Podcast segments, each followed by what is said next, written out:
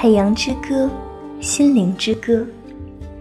偷莫尔的动画电影像一场梦，一帧帧画面就像在清水里漏进一滴墨水，充盈着灵动感又不失静态的优雅与端庄。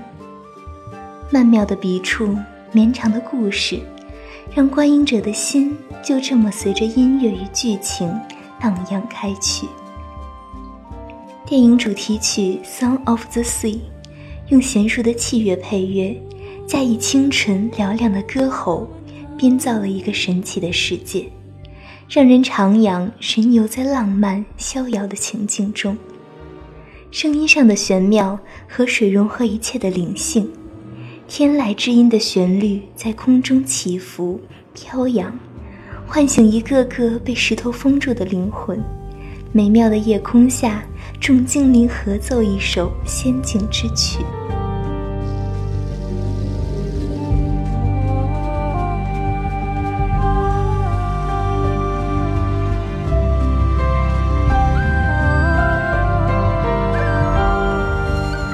灵动的线条、圆润的圈点、淡彩的风格，令每一幅画面都是一张美妙的画作。人类、精灵、动物。大海，它们由相似但又不同的线条组成，线条又把它们缠绕和联系在了一起。哥哥随身带的线，要么拉着妹妹，要么绑着小 Q 的狗。老精灵的银头发，千丝万缕，每一根头发都包含了一个人，一则故事。多么神奇的设定！这是传说才能有的惊人魅力。原来西欧、北欧诸国人和海洋生物发生爱情的民间故事是如此经久不衰、生生不息地被重新演绎。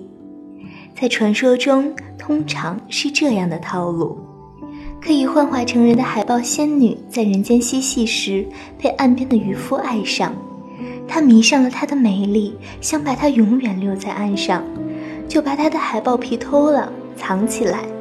这下子，海豹仙女只得唯唯诺诺的做起他的妻子。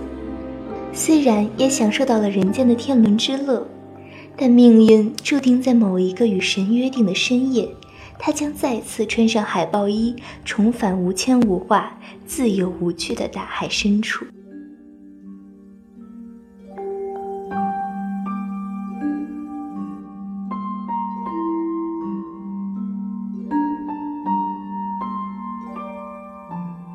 海洋之歌显然与爱情无关，即使有，也是一笔带过。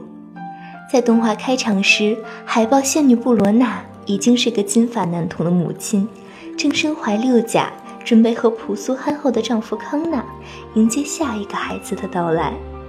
我们不知道她的爱情缘起，只知道在神秘的夜里，她遵循了上苍的暗示，选择了消失。唯一能留下的讯息是作为一位母亲的恬淡气质。这是一个以悲剧开始的故事。灯塔守护者和他的两个孩子独自居住在海崖上。哥哥本对妹妹希尔莎百般讨厌，多方刁难，而老师的父亲却对小女儿爱护备至，让我们错以为哥哥本是一个蛮不讲理、缺乏管教的自私的小男孩。随着故事的推进，我们逐渐了解到，原来是妹妹希尔莎的诞生，使得哥哥本失去了母亲。他把这种责任强加在了对妹妹的厌恶上。父亲对母亲的事情三缄其口，却整日精神萧条，酗酒度日，让小男孩本倍感孤独。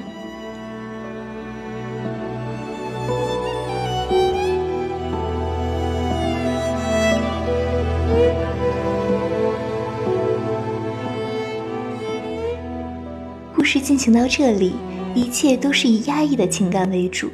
虽然画面很精美，但是心情却很郁闷。一次偶然的机会，妹妹在父亲所折的箱子里找见一件白色的外套，下海变成白色的小海豹与海豹们嬉戏，却因此让祖母更不放心，于是强行将孩子们带离海牙，带到大城市都柏林。而哥哥和妹妹不适应城市的生活。司机从祖母的家中逃出来，哥哥执意要自己找到回家的路。回家的路上千难万险，哥哥本逐渐了解到妹妹的不凡身份，对自己的妹妹态度也有了很大的转变。路上，他们遇到了跨海游过来找他们的大狗，小伙伴们高兴地踏上回家的路，但妹妹却被女巫的猫头鹰抓走了。哥哥本毅然踏上救出妹妹的路。一路上，他经历了许多只存在于妈妈讲的故事里的事情和人：精灵、巨人、长胡子老人。在胡子老人的指引下，他找到巫婆的老家，和大狗一起战胜巫婆，救出了妹妹希尔莎。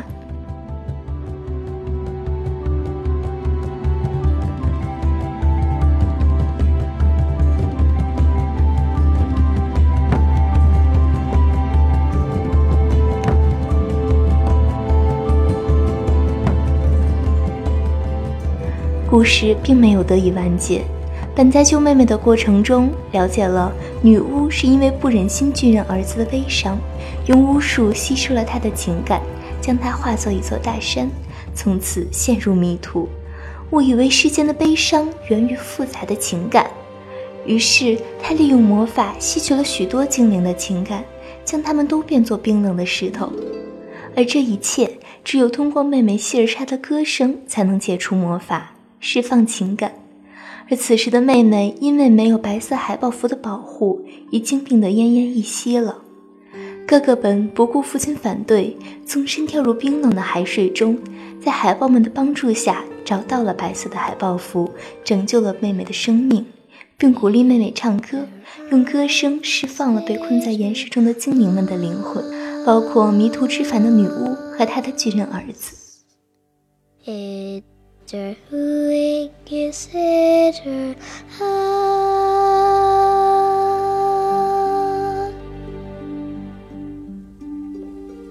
It here her 欢快的精灵们融入到五彩斑斓的彩霞之中，而妹妹则是因眷恋父亲和哥哥。毅然脱下海豹服，选择当一个普通孩子，与父亲、祖母、哥哥过平凡人的生活。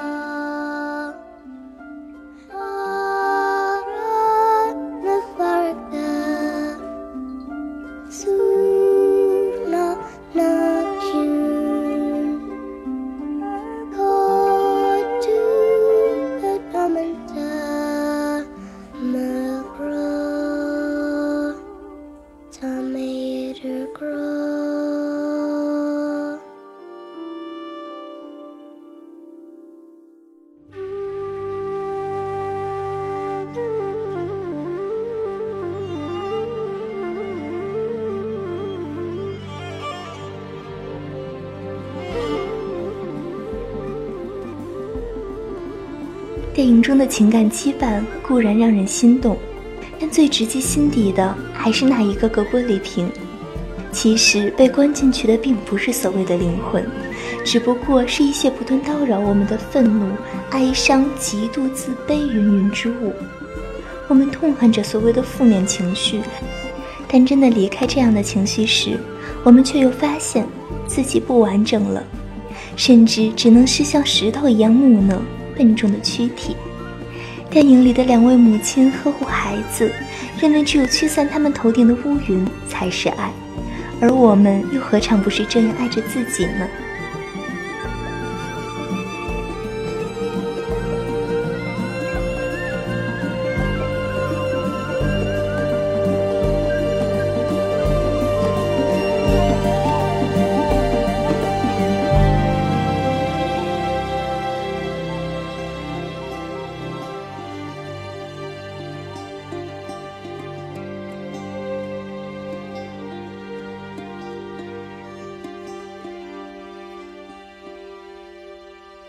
以儿童视角开启的儿童故事，自然也是用儿童的歌与笑颜作为治愈心灵的主料。